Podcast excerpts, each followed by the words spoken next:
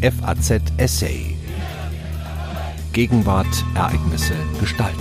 Revolution ist nicht ein kurzer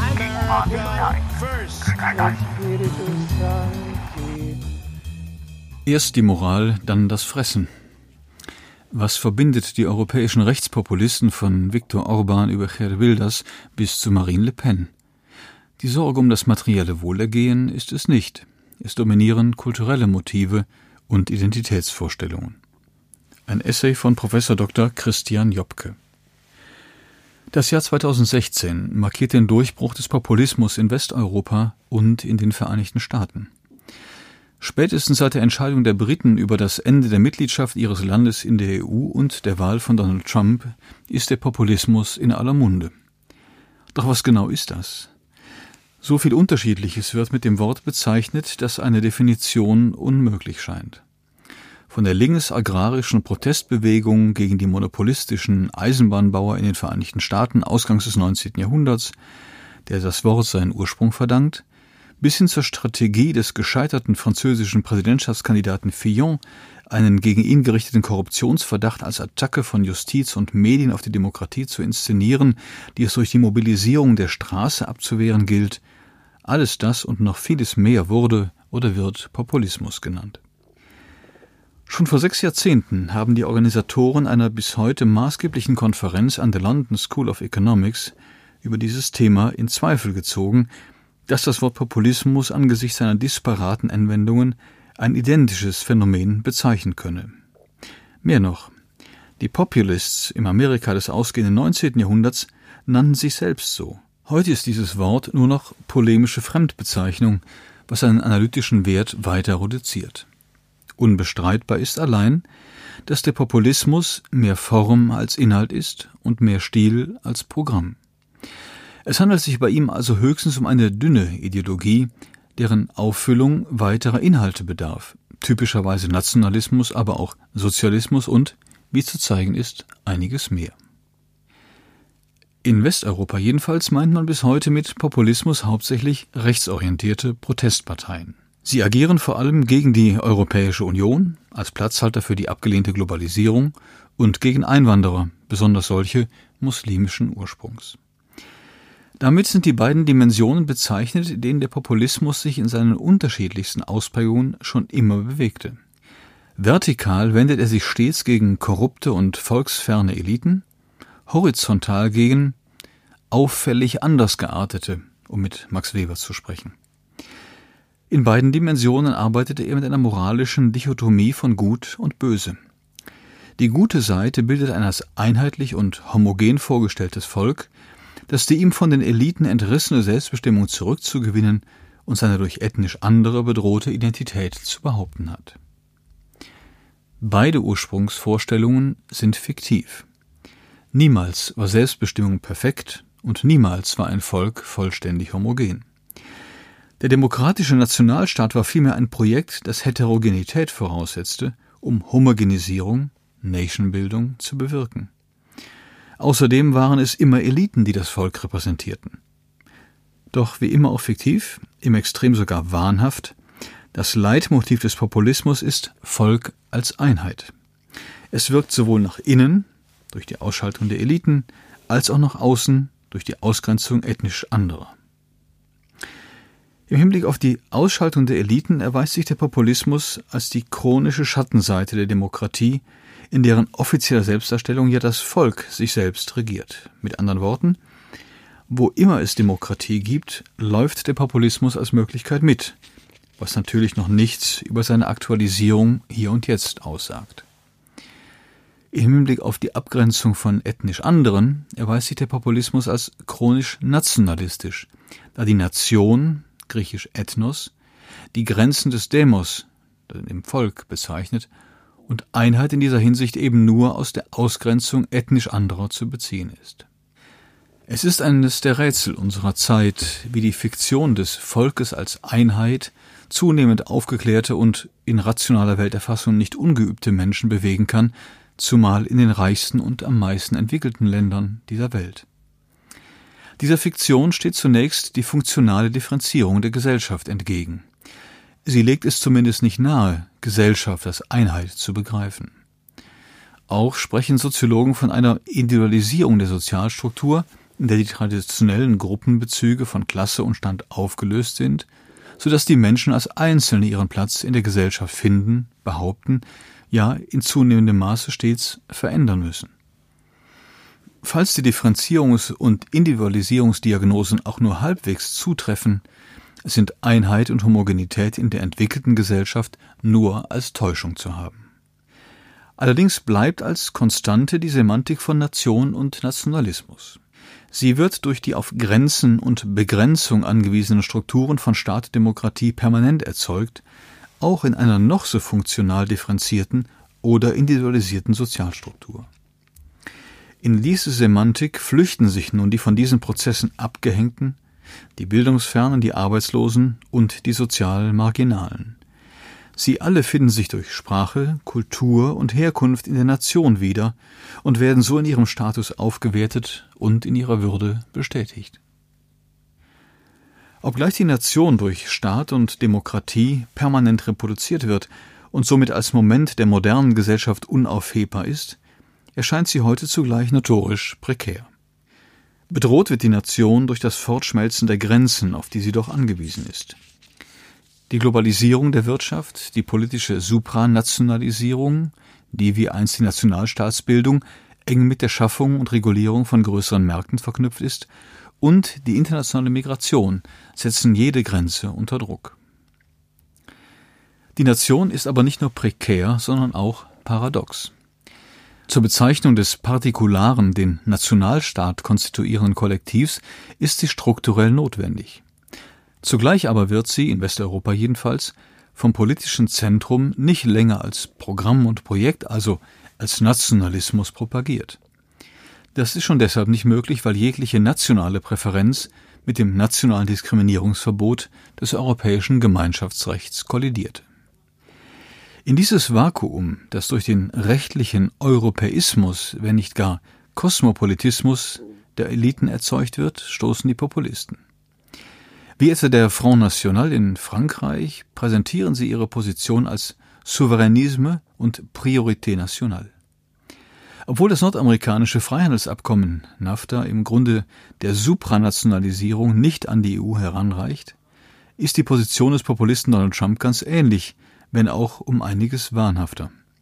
Nach seiner Meinung haben die den Freihandel favorisierenden amerikanischen Eliten die Interessen des amerikanischen Volkes verraten, was es durch das leidlich bekannte Logo der roten Trump-Mütze und America First zu korrigieren gilt.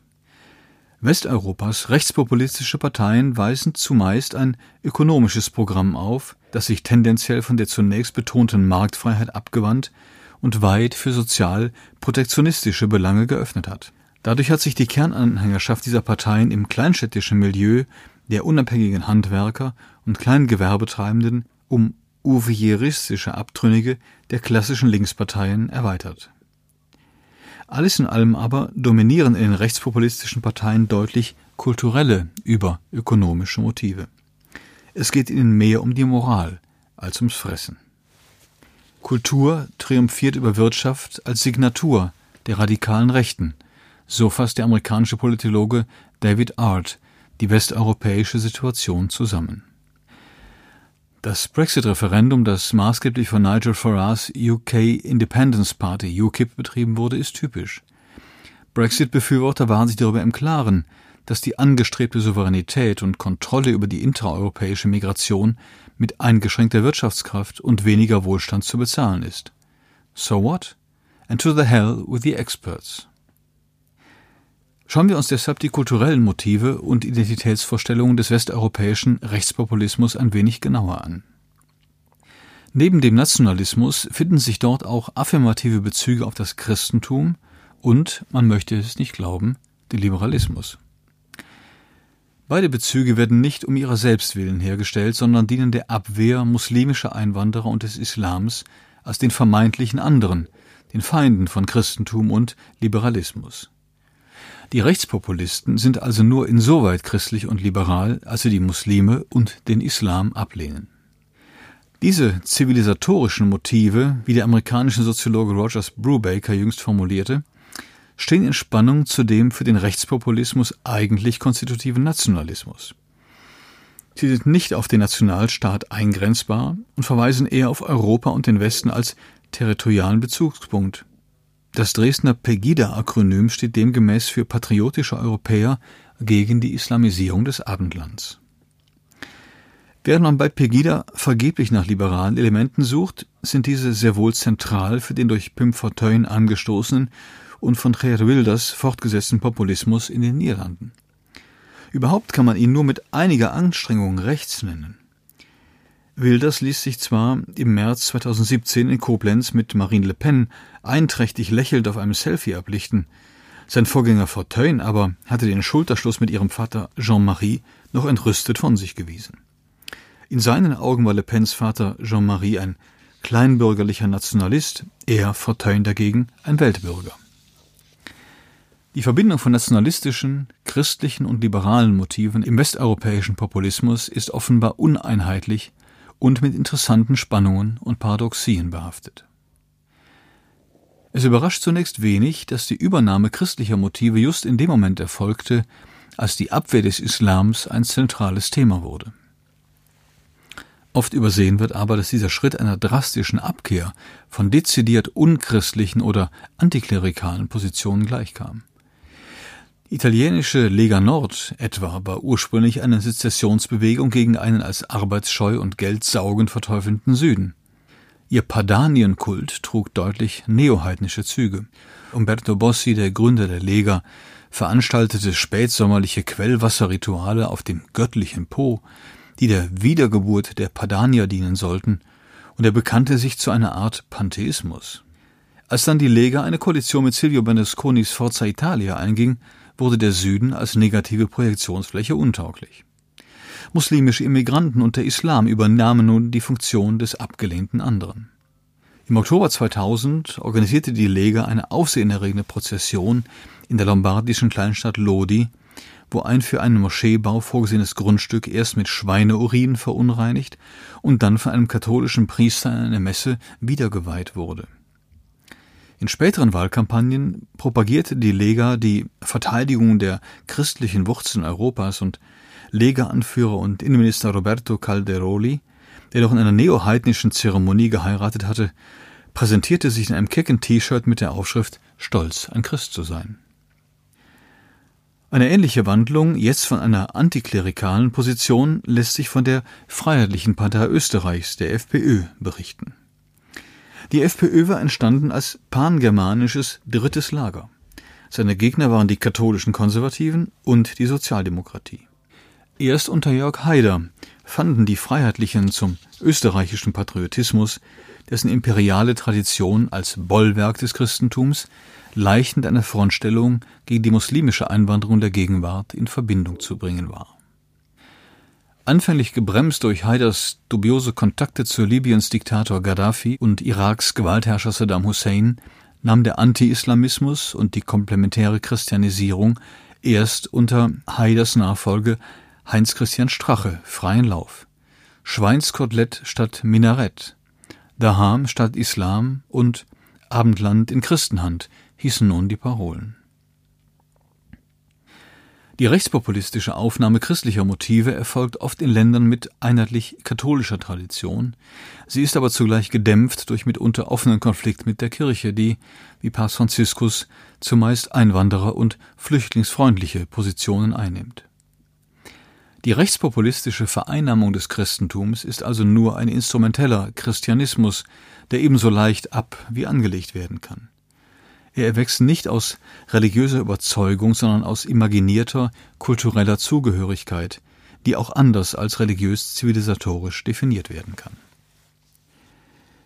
Die Kulturalisierung von Religion wiederum ist eine in Europa geläufige, nicht auf den Rechtspopulismus reduzierbare Erscheinung. Man findet sie etwa in der zweiten Lauzi-Entscheidung des Europäischen Menschenrechtsgerichtshofs aus dem Jahr 2011, in der das Anbringen von Kreuzen in Italiens öffentlichen Schulen damit gerechtfertigt wurde, dass es sich bei dem Kreuz an der Schulwand lediglich um ein passives, hauptsächlich kulturelles und nicht primär religiöses Symbol handle, das für die nationale Identität Italiens stünde. Es handelt sich bei dieser Argumentation natürlich um einen Trick, um das Kreuz mit dem Neutralitätsgebot des liberalen Staates zu versöhnen. Dieses Gebot wäre bei einer allzu offen religiösen Begründung des Kreuzes verletzt. Wäre das Kreuz primär Religion, müsste seine Inanspruchnahme durch den Staat auf Proselytismus und Diskriminierung all jener hinauslaufen, die sich nicht in ihm erkennen. Noch die kleine Kammer des Straßburger Gerichts hat in der ersten Lautzi-Entscheidung im Jahr 2009 das Kreuz im Klassenzimmer genau aus diesem Grund verworfen. Tatsächlich lehnte die große Mehrheit der Italiener diese erste Lautzi-Entscheidung vehement ab, angeführt von ihrem Ministerpräsidenten selbst. Trotzdem ist es fragwürdig, den Katholizismus zum Kern der nationalen Identität der Italiener zu erklären. Bis zum Zweiten Vatikanischen Konzil hatte die Kirche die italienische Republik als ihren Feind betrachtet, und sie hielt ihre Gläubigen dazu an, sich von ihm fernzuhalten. Vor allem hält die Kirche nicht viel von der Säkularisierung religiöser Symbole, läuft sie doch auf die weitere Marginalisierung von Religion hinaus. Für Papst Benedikt XVI. macht deshalb eine christliche Identität ohne christlichen Glauben keinen Sinn.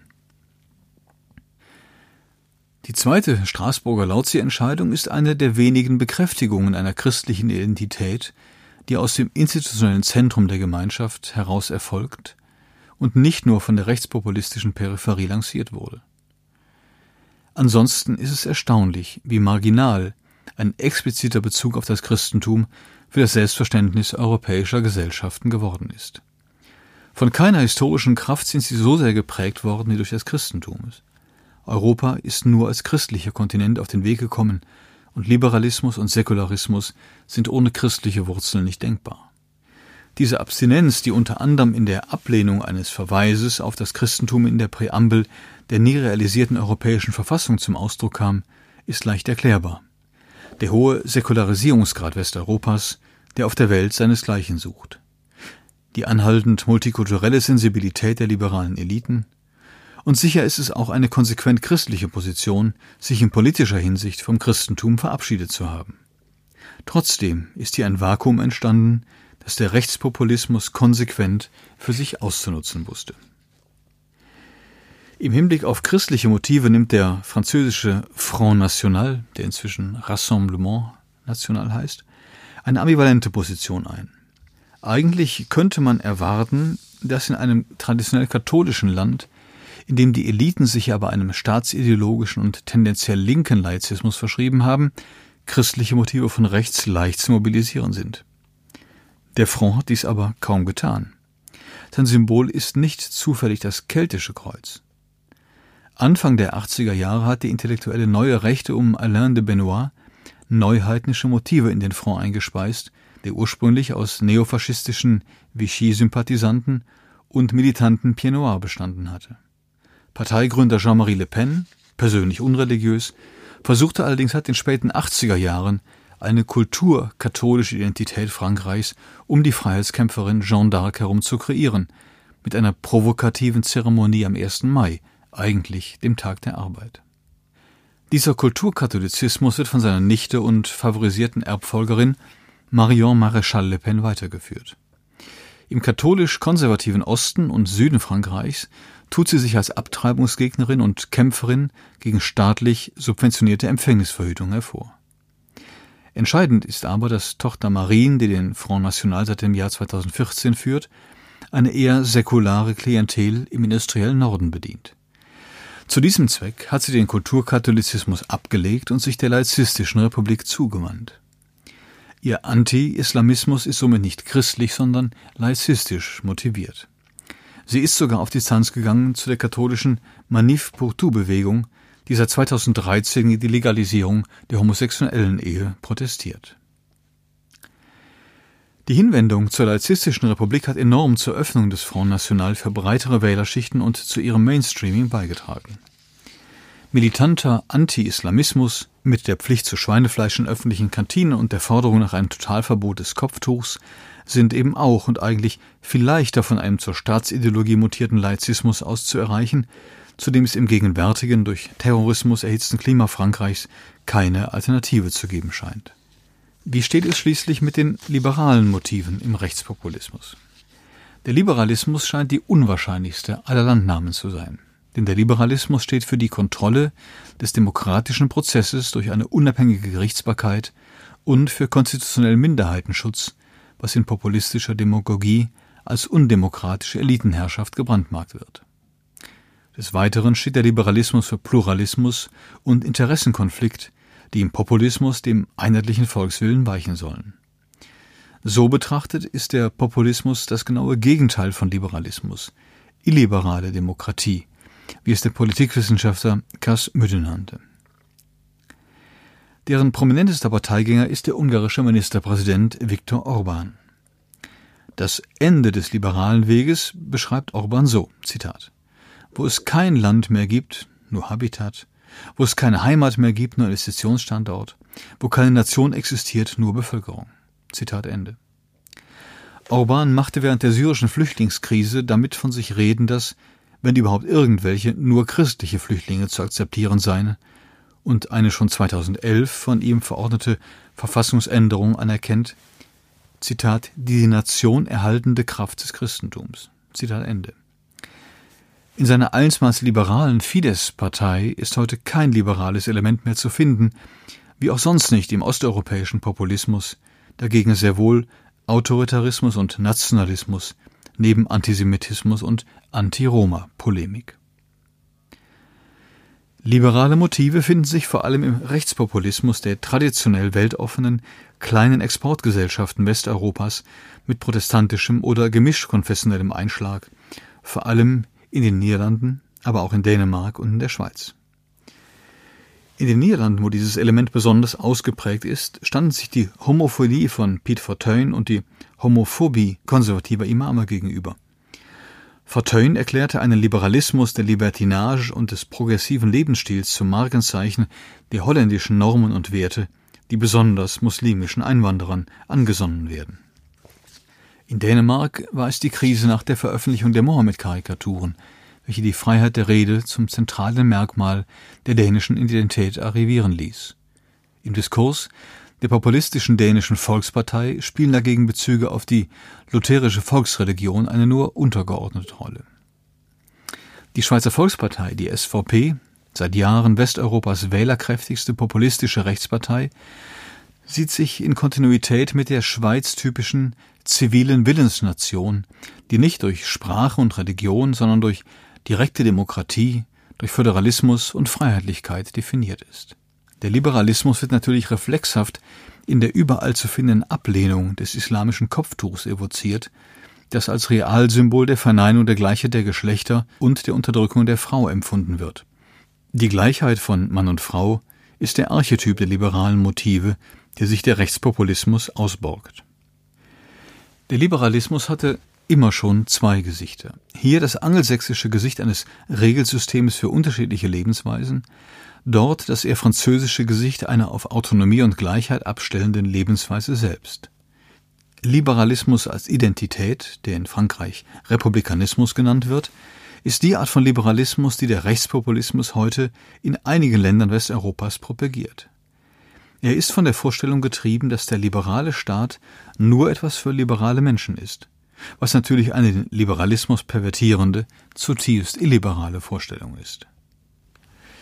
Nationalistische, christliche und liberale Motive gehen im westeuropäischen Rechtspopulismus eine oft spannungsreiche und paradoxe Verbindung ein.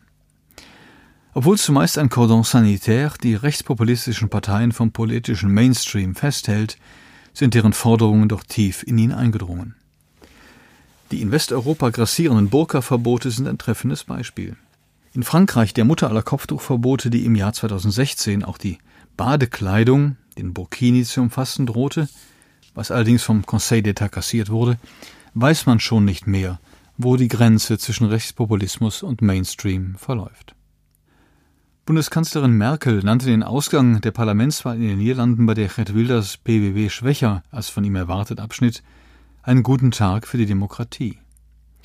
Dem Sieg Mark Rüttes und seiner nationalliberalen Partei vorausgegangen war allerdings ein offener Brief, den Rütte in einigen holländischen Zeitungen veröffentlicht hatte.